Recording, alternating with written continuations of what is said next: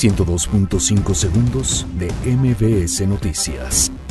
AMLO asegura ante migrantes que su misión es ayudar a los pobres.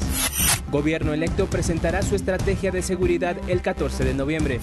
El sistema Kutsamala reinicia trabajos tras obras de mantenimiento. Morena exige comparecencia del titular de Conagua para explicar falla en el Kutsamala. Tribunal ordena a PGR descongelar cuentas del sindicato minero. Vinculan a proceso a El Beni, operador de la Unión Tepito. Capturan en Puebla a El Muletas, líder del nuevo cártel del Tigre. Detienen a migrante de la segunda caravana por robarse un celular. Demócratas ganan la Cámara de Representantes de Estados Unidos. Partido Republicano mantiene el Senado. Facebook cierra más de 100 cuentas sospechosas por elecciones de Estados Unidos. 102.5 segundos de MBS Noticias.